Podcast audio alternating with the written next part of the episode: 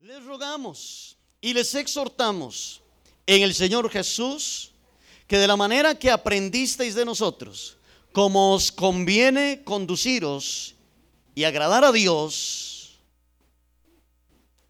así abundéis más y más. Porque ya sabéis qué instrucciones os dimos por el Señor Jesús. Pues la voluntad de Dios, estamos ahí en el versículo 3, dice, pues la voluntad de Dios es vuestra santificación, que os apartéis de fornicación, que cada uno de ustedes sepa tener su propia esposa en santidad, en honor, no en pasión de concupiscencia o de malos pensamientos, como los gentiles, es decir, como los impíos que no conocen a Dios. Que ninguno agravíe ni engañe en nada, en nada a su hermano, porque el Señor es vengador de todo esto, como ya os hemos dicho y testificado.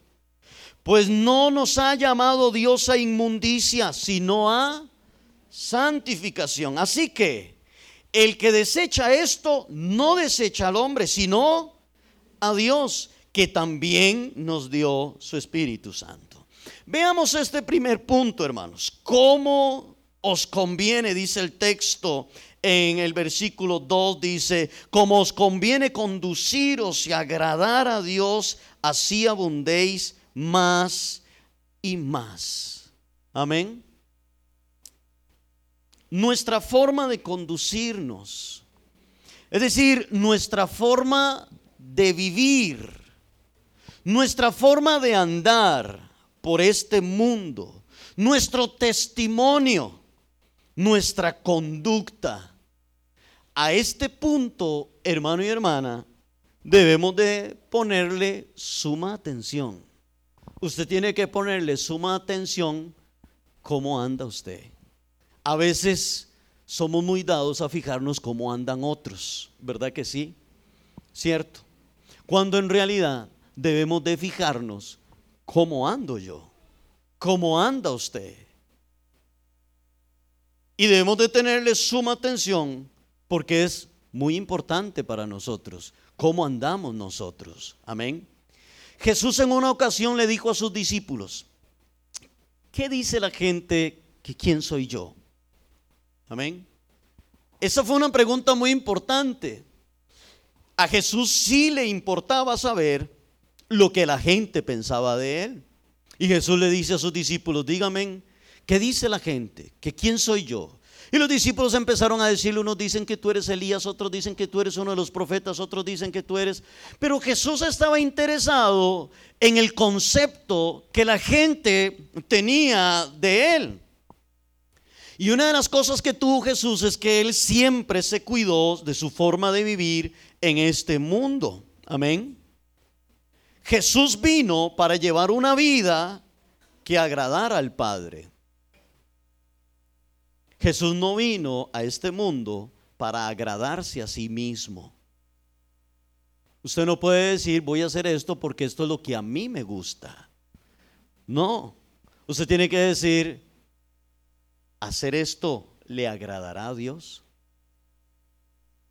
no es si a usted le agrada. Jesús no llevó una vida para agradarse a Él, sino para agradar al Padre. Aquí hay dos cosas, hermanos. Uno, la forma en que nos conducimos agrada a Dios. O dos, la forma en la que nos conducimos desagrada al Señor.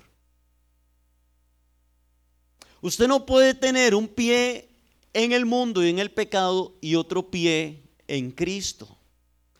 Elías le dijo una vez al pueblo de Israel, a ver, decídasen.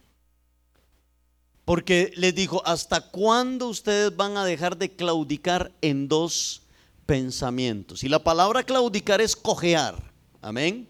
Usted ha visto una persona que cojea, se apoya en un pie y después en el otro, y en uno y luego en el otro. Eso era lo que estaba diciendo Elías. ¿Por qué? Porque el pueblo de Israel quería adorar a otros dioses y también a Jehová. Si usted va a buscar de Dios, usted tiene que tomar la decisión de llevar una vida que agrada a Dios. Usted no puede llevar una vida que agrada a Dios y una vida que también se va a agradar a sus pasiones y a sus deseos. ¿Están entendiendo esto? Jesús vino y dijo, yo no hago mi voluntad, yo hago lo que mi Padre quiere que yo haga. Amén. Había Jesús había renunciado a sí mismo para agradar al Padre. No podemos llegar al punto de hacer la voluntad de Dios si no estamos dispuestos a morir a nosotros, a nuestro yo, a nuestros deseos. No podemos nosotros si no estamos dispuestos a renunciar a todo esto. Ahora, note lo que dice el versículo 3, que este es el punto donde quisiéramos estar un ratito, aunque vamos a estar ahí bastante, pero dice, el versículo 3 dice, pues la voluntad de Dios, ¿qué dice? ¿Es vuestra qué? Es vuestra santificación. Que os apartéis de qué? Que se aparten de fornicación. Ahora, la voluntad de Dios es nuestra santificación, que nos apartemos de fornicación. Escúcheme, Pablo le escribe esto a los hermanos de Tesalónica. Y aunque los hermanos de Tesalónica vivían en una sociedad de inmoralidad sexual, ellos nunca comprometieron su santidad y su lealtad a Dios. Aunque Adán y Eva pecaron, cayeron en pecado, y el pecado de Adán y Eva afectó a toda la humanidad, no podemos nosotros justificarnos o cobijarnos bajo esta excusa para llevar una vida de pecado. Y decir, bueno, los culpables son Adán y Eva, por eso es que yo estoy haciendo esto. Amén. Bueno, los culpables fueron Adán y Eva, por eso es que yo ando en estas fiestas. Si Adán y Eva no hubieran pecado, yo no estaría así. Y nos queremos justificar ante el pecado de Adán y Eva o cobijarnos bajo esto y justificarnos. Escúcheme lo que le voy a decir. Aunque Adán y Eva pecaron, la voluntad de Dios sigue siendo nuestra santificación. Amén. Aunque Adán y Eva la fallaron a Dios y aunque el pecado de Adán y Eva contaminó toda la humanidad, la voluntad de Dios sigue siendo que nos apartemos de toda inmoralidad sexual. La palabra fornicación no solamente se aplica cuando dos jóvenes tienen relaciones sexuales fuera del matrimonio. La palabra fornicación incluye todo lo que es inmoralidad sexual. Adulterio, fornicación, homosexualismo, lesbianismo, pornografía, todo, todo, la palabra fornicación incluye todo lo que es la inmoralidad sexual. Amén. Y hoy nosotros estamos viviendo tiempos donde el hombre ha perdido el temor a Dios y el respeto a Dios. Estamos viviendo los tiempos de Sodoma y Gomorra. Hombres con hombres, mujeres con mujeres, padres con hijos, zoofilia, hombres con animales, la pedofilia, hombres abusando de niños. Y hoy nos quieren enseñar y quieren influir en nuestros hijos y enseñarnos a nosotros que todo eso es normal. Y sale un hombre diciendo, esto, Dios es amor y Dios nos perdona a todos y Dios nos comprende. Amén. Dios hizo al hombre para la mujer, a la mujer para el hombre. Dios tiene prohibido en su palabra el incesto. Cuando un padre quiere tener relaciones con su hija o sus hijos con sus padres. Esto fue lo que le pasó a Lot. ¿Cuántos dicen amén? Una vez que Lot sale de Sodoma y Gomorra, sus hijas, sus dos hijas lo embriagan para en la noche tener relaciones con su propio papá. Y ambas quedaron embarazadas de su propio padre. Y ellas decían, acostémonos con nuestro papá, embriaguémoslo, porque si no lo hacemos, no vamos a tener descendencia porque no hay otras naciones. Eso era mentira. Allí estaban todas las otras naciones y allí estaban todos los criados y ahí estaban todos los de los que pertenecían a la familia de Abraham. Eso era mentira. ¿Sabe qué los llevó a ellas a hacer esto? El pecado, la inmoralidad. Hoy nosotros estamos viviendo en medio de una sociedad llena de pecado, llena de maldad, llena de inmoralidad y debemos de cuidarnos de no ser arrastrados por las corrientes de este mundo. Debemos tener cuidado de no ser arrastrados por la inmoralidad del pecado. Amén. Porque dice la palabra del Señor que en los últimos tiempos a lo dulce lo van a llamar amargo y a lo amargo lo van a llamar dulce. Recuerde, toda la palabra de Dios se va a cumplir. Jesús dijo, ni una jota ni una tilde pasarán de mi palabra. Toda la palabra de Dios se va a cumplir. Amén. Este mundo ha perdido el temor a Dios. Pero Dios en medio de esta sociedad y en medio de este mundo, Dios nos llama a la santidad. Mi voluntad es que ustedes sean santos. Mi voluntad es que ustedes sean íntegros. Esa es la voluntad de Dios. ¿Cuántos están acá conmigo?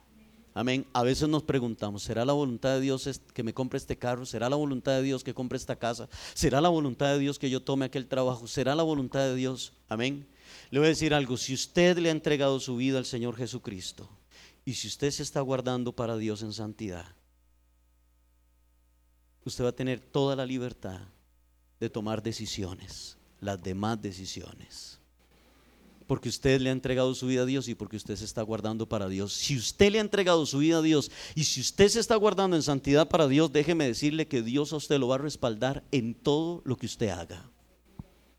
Pero si usted no le ha entregado su vida a Dios y si usted no se está guardando en santidad, el respaldo de Dios no está sobre la vida suya.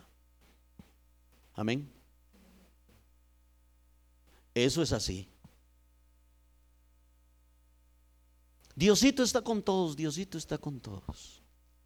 Bueno, la Biblia dice que Dios hace llover sobre justos e injustos y que Dios hace salir el sol sobre justos e injustos. Amén.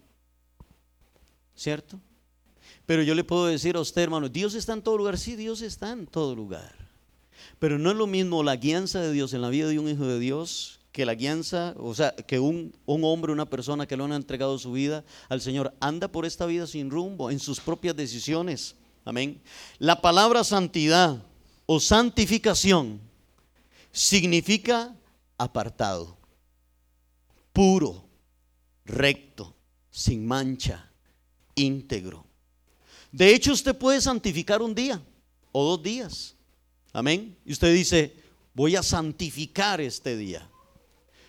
¿Por qué? Porque la palabra santificar significa apartado. Usted puede decir, voy a santificar este día para el Señor o estos días para el Señor y los voy a dedicar para Dios y me voy a congregar este y este y aquel otro día y serán estos días para el Señor, me congregaré esos días, estaré en la iglesia, estaré con mis hermanos, voy a consagrar estos días para estar en ayuno delante de la presencia del Señor. La palabra santificar es apartar y eso es lo que Dios quiere en la vida suya, que usted sea santo, es decir, que usted esté apartado. ¿Apartado de qué? Apartado del pecado, apartado de las cosas de este mundo, apartado, vivir solamente para Dios y para agradar a Dios. Amén. De hecho, podríamos nosotros también santificar, decir, este instrumento, la guitarra, es solamente para cantarle al Señor. Amén. Y la apartamos y decimos, es solo para cantar al Señor y para adorar al Señor. Pero en este caso, estamos santificando nuestra vida. Amén. De eso es de lo que está hablando el texto. De santificar nuestra vida. Santificar nuestros cinco sentidos. ¿Cuántos dicen amén? Santificar nuestros cinco sentidos. Nuestros cinco sentidos deben de estar sujetos a la voluntad de Dios. Nuestra voz será solamente para alabar al Señor. Nuestros oídos para escuchar alabanzas del Señor. Nuestros ojos solo para ver aquello que agrada al Señor todos sus cinco sentidos. Si usted lee el libro de Génesis, el diablo hizo pecar a Eva por sus cinco sentidos. Le enseñó el fruto, ella lo tocó, luego lo probó. Todos sus cinco sentidos. Si usted ve cómo David cae en tentación con Betsabé y peca y comete adulterio, antes de cometer adulterio y todo, David cayó por sus cinco sentidos. Los cinco sentidos suyos, la vista, el ojo, el oído, el olfato, el gusto, el tacto, sus cinco sentidos deben de estar totalmente consagrados, santificados para agradar a Dios y para hacer la voluntad del Señor. El versículo 7 del mismo texto de, Tesalonicenses nos dice, el verso 7 dice, pues no nos ha llamado Dios a qué? Pues Dios no nos ha llamado a inmundicia, sino a santificación. El llamado que Dios nos hace es un llamado a la santidad. Dígale que está a la parte de usted, sea santo. Dígale, sea santa, sea santo. Apartado para Dios. Amén. Así que el llamado que Dios nos hace es un llamado a la santidad y no un llamado y no un llamado a la inmundicia. ¿Están aquí conmigo? Y no un llamado a la inmundicia, no un llamado al pecado. Usted no puede andar en pecado y decir, esto le agrada a Dios. Usted no puede hacer eso. ¿Cuántos dicen amén? Porque usted sabe que eso no es así. Hemos sido apartados por Dios y para Dios. ¿Me entiende esto? Quiero que vayamos a 2 de Corintios capítulo 7 versículo 1.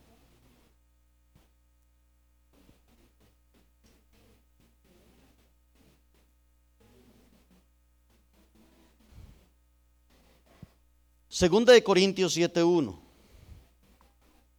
¿Lo tienen? Así que, amados, puesto que tenemos tales promesas, ¿qué tenemos que hacer? limpiémonos de toda contaminación de la carne y de espíritu.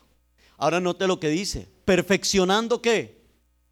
Perfeccionando la santidad en el temor de Dios. Amén. ¿Qué tenemos que ir haciendo con la santidad? La tenemos que ir perfeccionando. Es decir, debemos de ir mejorando en nuestra vida de santidad. Conforme pasa el tiempo, usted tiene que ir creciendo en santidad, en integridad.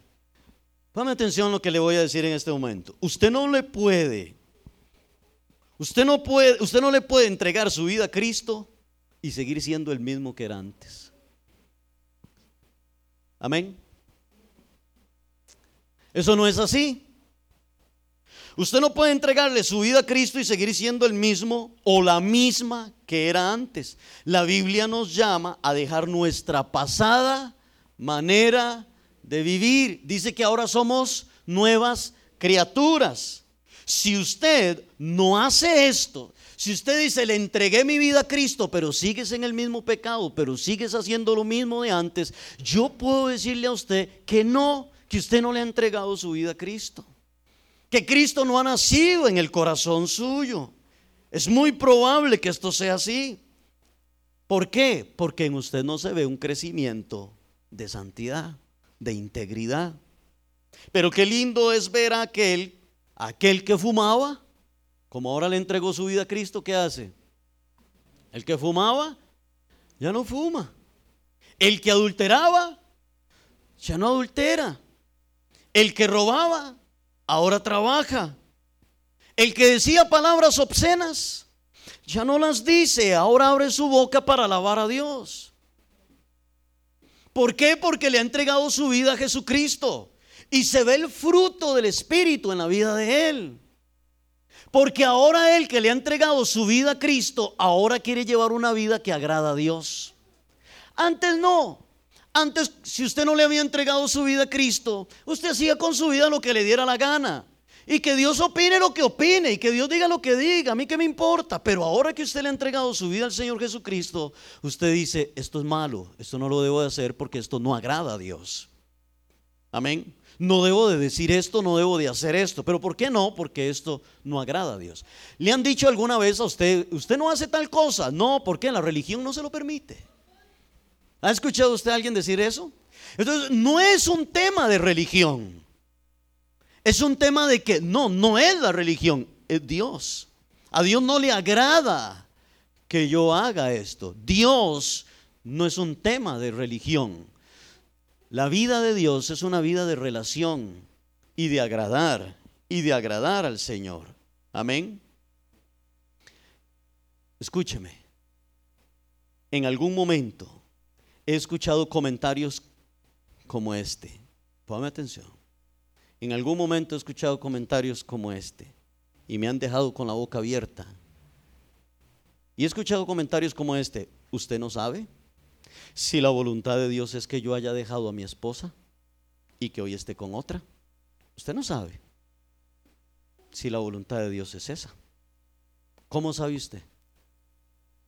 Yo he escuchado comentarios así. He escuchado comentarios de cristianos diciendo, bueno, tal vez la voluntad de Dios es que ese matrimonio se haya destruido. Amén.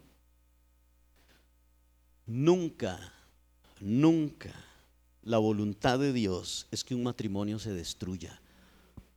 Nunca, nunca. En una ocasión una mujer le fue infiel a su esposo y me dijo aquí en la iglesia, usted no sabe, pastor, si todo esto que pasó ha sido la voluntad de Dios.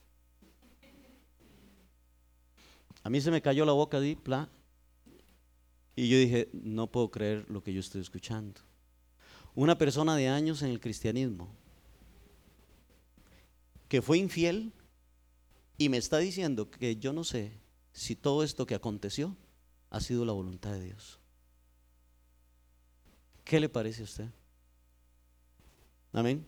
Nunca la voluntad de Dios es que un matrimonio se destruya, jamás. Nunca la voluntad de Dios es que usted se busque otro hombre, otra mujer, jamás. Dice la Biblia que el matrimonio es hasta que la muerte los separe. En una ocasión le dije a un hombre que le fue infiel a su esposa y que andaba con otra mujer y me decía, yo no sé ni qué hacer ahora y mi esposa es... Le digo, vea, usted no puede andar por la vida escogiendo, ya usted escogió. Y en el matrimonio se escoge una vez y nada más. Usted no puede andar por ahí como que si adquirió un carro o una bicicleta o un par de zapatos. De repente dice, ya no quiero estos zapatos, ahora quiero aquellos. Ya no quiero este carro, ahora quiero aquel. No, no, no. Usted ha hecho un pacto con una mujer, con un hombre, y usted ha hecho un pacto delante de Dios. Amén. Ahora, sí acepto que hay excepciones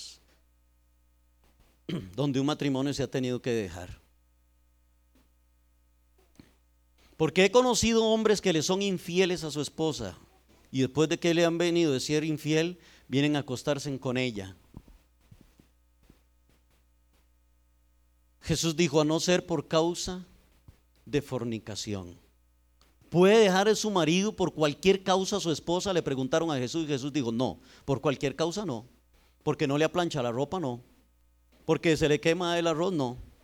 Porque no, por cualquier cosa no. Porque es gritona, no. Porque es gritón, no. No, por cualquier cosa no, dijo Jesús, a no ser por causa de infidelidad. Amén. Y he conocido hombres que le han sido infieles a su esposa, luego llegan a acostarse con ella. Y escúcheme lo que le voy a decir. Yo he hablado con esposas y, con, y yo he hablado con un matrimonio donde alguno de los dos, donde él ha sido infiel, por ejemplo, amén, donde él ha sido infiel, por ejemplo, y quieren reconciliarse. Y yo le he dicho a ella, bueno, si usted quiere perdonar a su esposo, perfecto, y sigan adelante. Lo que sí le digo es que como él le ha estado siendo infiel a usted, uno de los requisitos que usted le debe tener a su esposo es, váyase a un examen de sangre, a ver si no tiene sida o algún otro tipo de enfermedad. Y cuando el esposo me ha escuchado a mí decirle esa condición, pela los ojos así. Y le digo, es que así es. ¿Cuántos dicen amén? ¿Cuántas mujeres han sido contagiadas por una enfermedad venérea, por un esposo irresponsable? ¿Cuántas? Con papiloma, con sida, con, con muchos tipos de enfermedades. Han habido casos, han habido casos donde una esposa ha tenido que dejarse de su esposo. ¿Por qué? Porque él la agredía. Si no sale corriendo de ahí, la va a matar. Amén. Han habido situaciones así. Pero la voluntad de Dios es que el matrimonio sea para siempre. Tampoco, hermano y hermana, la voluntad de Dios, escúcheme, Tampoco la voluntad de Dios es que los jóvenes tengan relaciones sexuales fuera del matrimonio. Eso no es así.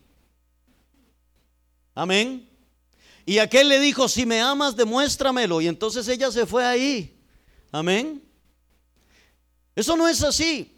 La voluntad de Dios no es esa. La voluntad de Dios es que la intimidad, las relaciones sexuales sean en el orden de Dios y tienen que ser en el matrimonio. ¿Cuántos dicen amén? tiene que ser en el matrimonio. Tampoco la voluntad de Dios es que las parejas vivan en unión libre. Tampoco. Esa no es la voluntad de Dios. ¿A dónde encuentra usted en la Biblia que habla? ¿A dónde encuentra usted en la Biblia que hable, hermano y hermana, de uniones libres? ¿A dónde? En ninguna parte. ¿Qué es lo que usted encuentra en la Biblia? En la Biblia usted encuentra la palabra matrimonio. ¿Cuántos dicen amén? No en unión libre. ¿Sabe por qué existe la unión libre? Porque no hay responsabilidad. No, no, no. Si quiere nos juntamos. Si quiere nos juntamos. ¿Por qué? Porque el matrimonio se ha satanizado. Dice, ¿qué? Se va a ahorcar. Y se va esto y lo otro. ¿Qué? Sea tonto. ¿Y cuándo es el funeral? Y que no sé qué. ¿Me entiende? Todas ese tipo de expresiones, hermano y hermana. Porque el matrimonio se ha satanizado. Amén. Y uno dice, Dios mío, eso no debe ser así. Una de las mejores cosas que Dios creó fue el matrimonio. ¿Sabe qué es lo que pasa? Que a los matrimonios les hace falta buscar de Dios. Eso es todo. Lo que el matrimonio le ha hecho falta al hombre, a la mujer que forman ese hogar, lo que les ha hecho falta es buscar verdaderamente del Señor. Pero la voluntad de Dios no es la unión libre. Porque en la unión libre dice, nos juntamos, si quieren nos juntamos. Nada es suyo, nada de lo mío es suyo, ni lo suyo es mío. Y que cuando haya un pleito yo agarro las bolsas mías, usted agarra las bolsas suyas y nos vimos. Si te vi, bueno, y si no, pues también. ¿Me entiende eso? No, no. Ese no es el orden de esa no es la voluntad de Dios. ¿Cuántos dicen amén? Aleluya. la voluntad de Dios es que las parejas se casen. Amén. Tampoco la voluntad de Dios es que usted use la mentira para justificarse. Mentiritas blancas, ya las pintaron. Hay unas blancas, hay unas negras, hay unas yo no sé de qué colores. Mentira es, mentira es mentira.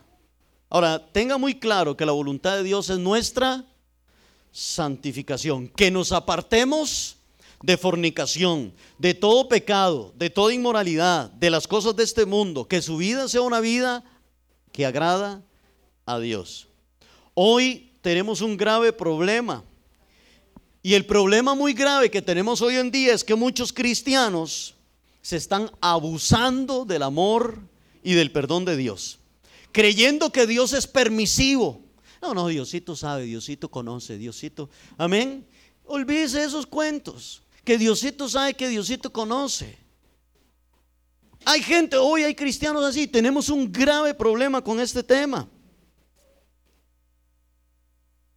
Vean lo que dice Efesios capítulo 5, versículo 15.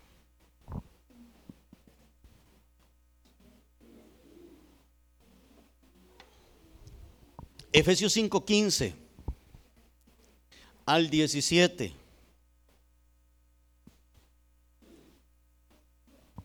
Dice, ¿lo tienen todos?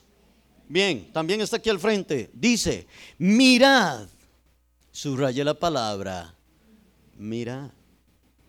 Mirad ahora lo otro, con diligencia como andéis no como necios, sino como sabios. Verso 16. Aprovechando bien el tiempo, porque los días son malos. Verso 17. Por tanto, no sean qué. ¿Qué podemos decir también de insensatos? Tontos, majaderos, necios. Por lo tanto, no seáis insensatos, sino que entendidos de cuál sea la voluntad del Señor.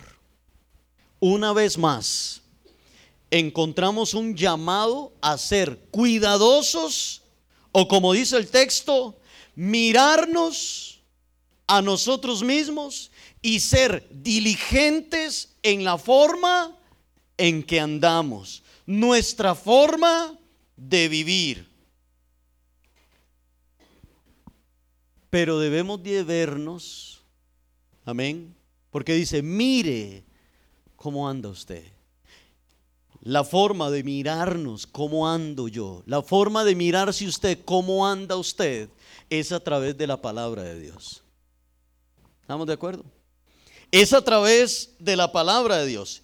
y no a través de nuestros propios ojos o ser nosotros nuestros propios jueces. Porque si yo le digo a usted que se califique, es muy probable que usted se saque de un 80 para arriba. Amén.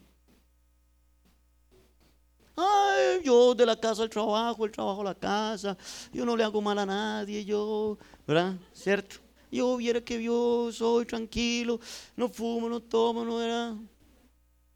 Amén. ¿No ha leído usted en la Biblia que dice que no hay ni uno bueno? ¿Ha leído usted eso?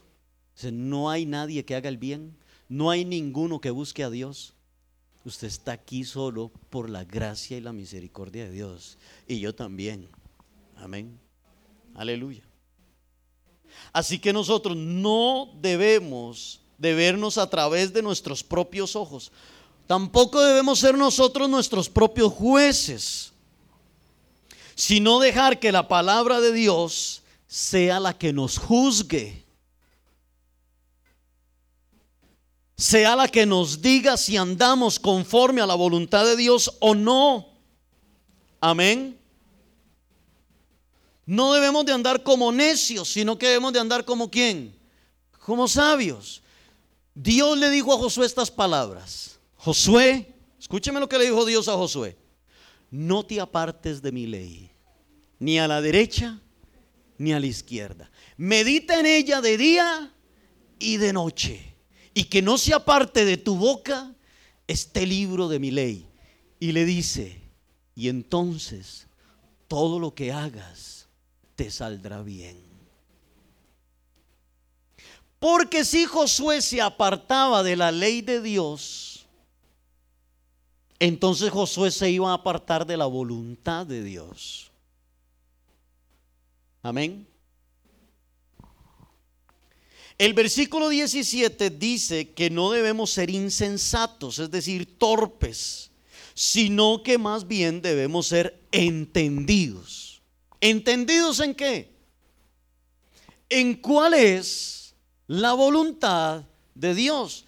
Usted no tiene, hermano y hermana, que ser un ignorante en cuál tiene que ser la voluntad de Dios. Usted tiene que ser un entendido, sabido, tener claro cuál es la voluntad de Dios.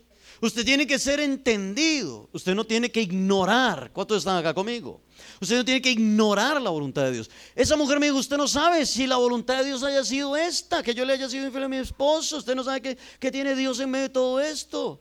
Y yo digo, ¿pero qué? ¿Usted no está entendida? Usted no está entendido, usted no conoce, usted no sabe cuál es la voluntad de Dios. Pero ¿cómo voy a saber la voluntad de Dios si no leo la palabra de Dios? ¿Cuántos dicen amén? ¿Cómo voy a saber cuál es la voluntad del Señor si no leo las escrituras? Por eso el salmista David decía, lámpara es a mis pies, tu palabra y lumbrera a mi camino. Eh, lo que David estaba diciendo, tu palabra alumbra mi camino. ¿Por dónde debo andar? ¿Qué debo hacer? La palabra de Dios debe de ser quien alumbre el camino suyo. ¿Dónde encuentro entonces la, la voluntad de Dios? Dice, mire con diligencia. El problema es que nosotros queremos mirar desde nuestro punto de vista. ¿Cuántos dicen amén? Entonces hay gente que dice, bueno, a mí me parece, ¿cierto o no? Bueno, yo opino. Bueno, yo creo. Miren, no es ni lo que a usted le parezca, ni lo que usted opine, ni lo que usted crea. Es lo que dice la palabra del Señor. ¿Cuántos dicen amén? ¿Ah? No en lo que usted siente. Bueno, lo que yo siento. ¿Cuántos dicen? Hay gente que dice, yo siento. Amén. Yo siento como que estoy amando al vecino del frente. Yo no sé, es un sentir de Dios, dicen muchos. Un sentir, yo no sé, yo siento que el compañero de trabajo, cierto, yo siento que la compañera del trabajo, yo no sé, yo siento aquí algo, yo no sé si es que Dios, no sé, ¿cómo decir eso? ¿Cuántos están aquí? Usted no puede decir eso. Amén. porque va totalmente en contra de la palabra del Señor. Ni de lo que usted percibe, ni de lo que usted le parece, es lo que la palabra de Dios dice. Porque en la Biblia usted va a encontrar la perfecta voluntad de Dios. Cómo Dios quiere que usted viva. Ahora, póngame atención aquí. Un no de Dios es una respuesta de Dios. Porque Dios también dice no. Amén. Y escúcheme, cuando Dios a usted le dice no, es un no, no para mortificarle la vida, es un no porque la ama, porque lo ama. Amén. Porque Él a usted le ama. Y muchas veces la voluntad de Dios es no. ¿Sabe también? Muchas veces la voluntad de Dios es espérese. Amén. Muchas veces la voluntad de Dios es no. Muchas veces la voluntad de Dios es espérese. Muchas veces la voluntad de Dios es ahorita. O muchas veces la voluntad de Dios es sí. Aunque nosotros quisiéramos que siempre fuera sí. Y ya. Amén. Pero muchas veces Dios en medio del proceso y a veces no entendemos la voluntad de Dios. ¿Cuántos dicen amén? Y a veces no entendemos la voluntad de Dios. A veces no captamos cuál es el plan de Dios. Amén. Lo que usted no puede hacer es como, ¿cómo le puedo decir? Como intentar de interpretar la voluntad de Dios. Amén. Bueno, a mí me parece que la voluntad de lo que, lo que Dios quiere que yo entienda es esto. No, tranquilo, tranquila, espérese. Deje que el tiempo se encargue de muchas cosas. ¿Cuántos dicen amén? Termino, hermano y hermana, con Primera de Pedro, capítulo 1, versículo 14.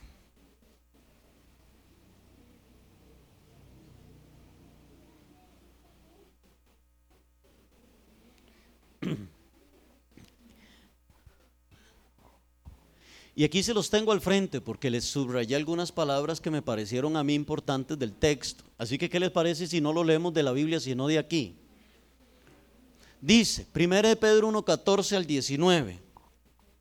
Primero que todo nos llama hijos qué? Muy bien. Amén. Como hijos obedientes, dice, no os conforméis a los deseos. Está hablando de un de un pasado. Dice, no os conforméis a los deseos que antes teníais, estando en vuestra ignorancia sino como aquel que les llamó es santo, sed también vosotros santos en la mitad de vuestra manera de vivir. ¿En cuánta? En toda vuestra manera de vivir. Y toda es y toda es toda. Es decir, que usted no puede decir, bueno, voy a ser santo en esto, pero en aquello no. Voy a obedecer a Dios en esto, pero en esto no. Voy a cumplir en esto, pero en aquello otro no. No, dice que es en, en toda. Le voy a decir algo. ¿Qué le parece a usted si ahora más tarde su esposa le dice, mire mi amor, la mitad de mi corazón es suya y la mitad, la otra mitad es de un compañero del trabajo? ¿Usted va a estar de acuerdo? Usted le va a decir, pura vida, perfecto, no hay ningún problema. ¿O usted quiere todo el corazón de su esposa, de su esposo para usted? no, si me va a querer a mí es a mí, ¿cierto? Es lo mismo que dice Dios. Dios dice, mire, yo quiero que ustedes, como yo soy santo, ustedes también sean santos en toda vuestra manera de vivir.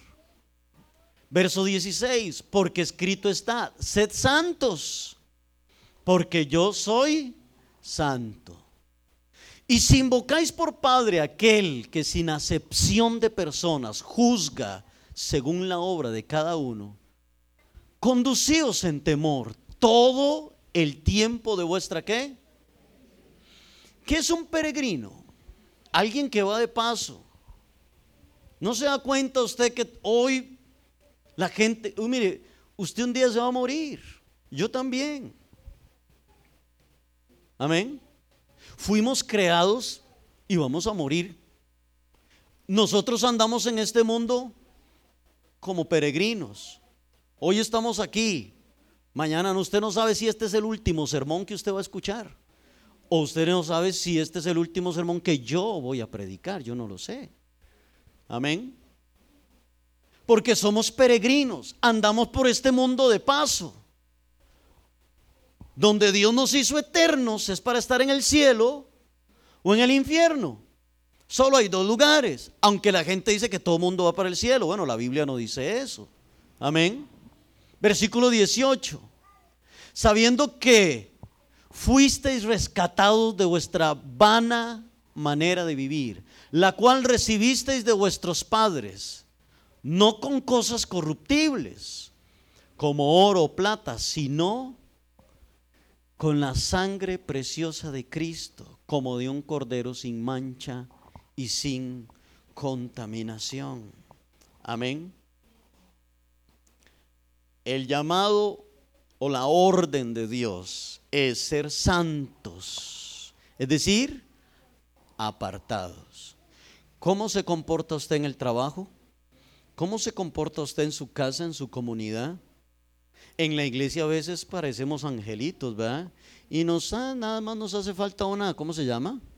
Aureola. Amén. Pero en la casa, en el trabajo, usted no es un hijo de Dios obediente solamente aquí. Usted tiene que ser un hijo de Dios obediente en todo lugar, donde quiera que usted esté, donde quiera que usted vaya. Su conducta, su forma de vivir, tiene que demostrar que usted es un hijo y una hija de Dios. Amén. Así como Dios es santo, dice Dios, si yo soy santo, ustedes, así como yo soy santo, perdón, ustedes también deben de ser santos. No fuimos comprados con oro, tampoco fuimos comprados con plata, fuimos comprados con la sangre preciosa de Cristo Jesús, como un cordero. Amén. Iglesia, Dios es nuestro Señor. Él nos compró. Y si Él nos compró, nosotros somos sus siervos, sus esclavos, sus hijos. Ahora le pertenecemos a Él. ¿Sabía usted que un esclavo no hace su propia voluntad, sino la voluntad de su Señor? Y que cuando Pablo, Pedro y todos ellos dicen siervo de Jesucristo, se están diciendo que ellos son esclavos. La palabra siervo significa esclavo. Amén. Y si usted es un hijo de Dios, si usted es una hija de Dios, entonces usted debe estar dispuesto a hacer la voluntad, la voluntad de Dios. Él nos compró. No ponga excusas, no ponga trabas para hacer la voluntad del Señor. Aparte su pie del pecado, aparte su pie de toda inmoralidad, aparte su pie de todo aquello que lo quiera hacer quebrantar la voluntad de Dios. ¿Cuál es la voluntad de Dios? Nuestra santificación. Que nos apartemos de fornicación, de todo pecado, de toda inmoralidad y de toda perversión. Podemos ponernos de pie, podemos orar esta tarde y presentar nuestras vidas delante del Señor. Sabe, si hay alguien que nos conoce muy bien a nosotros, es Dios. Si hay alguien que nos conoce muy bien, es el Señor. Dios a usted lo conoce muy bien. Dios a mí me conoce muy bien. Cierre sus ojos. No se vea a través de sus propios ojos. No se juzgue a través de sus propios ojos. Hágalo a través de la palabra de Dios. Dile, Señor, quiero agradarte. Quiero hacer tu voluntad, Señor. Quiero honrarte, Dios. A veces queremos de Dios solamente las bendiciones. Y brincamos y pegamos gritos de alegría cuando se nos habla de bendiciones de Dios. Y sí, Dios tiene muchas bendiciones, pero también Dios tiene muchas demandas.